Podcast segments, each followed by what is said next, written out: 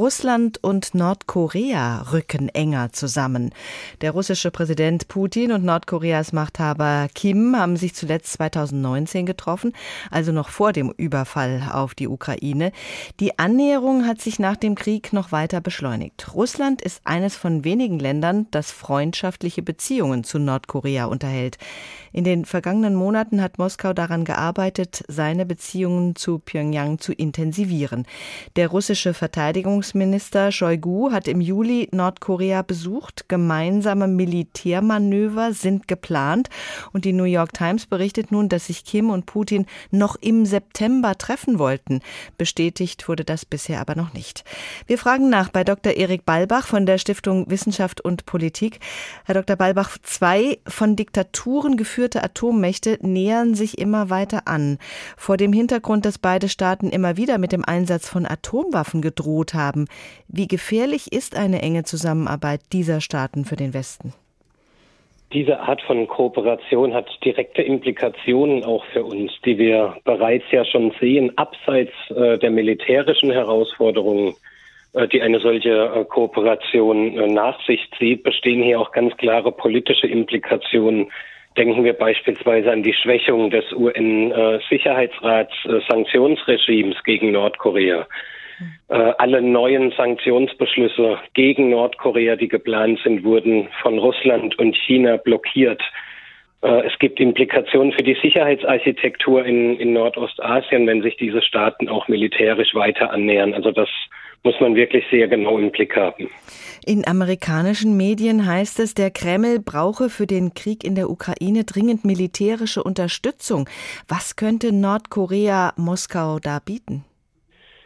Äh, wir müssen ja daran denken, dass äh, ein Teil äh, abseits des Nuklearprogramms, ein Teil des konventionellen äh, Systems, der konventionellen Waffensysteme Nordkoreas äh, ursprünglich auf sowjetischer Produktion beruhen. Also hier spielen äh, Faktoren von Kompatibilität durchaus eine Rolle. Das sind Nachbauten alter sowjetischer Waffen, und abseits seines Nuklearprogramms besitzt Nordkorea ein sehr großes, äh, ein sehr großes konventionelles Heer.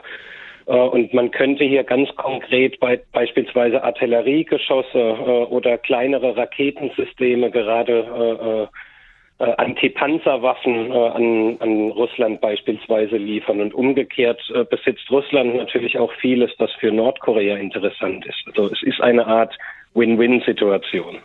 Von Waffensystemen abgesehen, wäre es denn auch denkbar, dass aus Nordkorea personelle Unterstützung kommen würde, dass also tatsächlich nordkoreanische Soldaten in die Ukraine geschickt würden?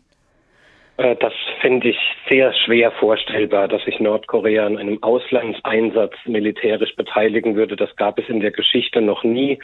Und Nordkorea hält normalerweise auch sein eigenes Heer sehr stark für die nationale Landesverteidigung zusammen.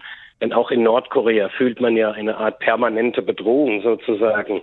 Und dieser Bedrohung gilt es natürlich auch alleine schon äh, durch große Mannstärke zu begegnen, denn man weiß in Nordkorea, dass die Waffensysteme Südkoreas und der USA und Japans natürlich weit überlegen sind abseits der Nuklearwaffen. Und insofern äh, denke ich nicht, dass das eine realistische Option ist.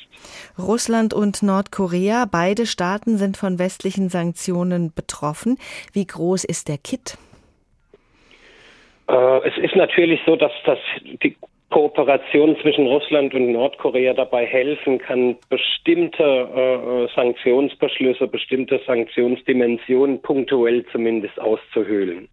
Äh, diese Kooperation wird nicht dazu in der Lage sein, die Wirkung äh, internationaler Sanktionen gegen Russland, gegen Nordkorea äh, tatsächlich abzufedern. Aber punktuell äh, ist eine Kooperation natürlich in diesem Falle schon sinnvoll. Es ist ein direkter Verstoß gegen UN-Sicherheitsratsbeschlüsse. Sollte äh, Russland mit Nordkorea militärisch kooperieren, Sicherheitsratsbeschlüsse, die Russland ja selbst mitgetragen hat, äh, und selbst mitentschieden hat. Und das zeigt eben äh, die politischen Implikationen, von denen ich eingangs gesprochen habe, dass der UN-Sicherheitsrat derzeit im Grunde genommen gelähmt ist, um mit dieser Art von Krise umzugehen.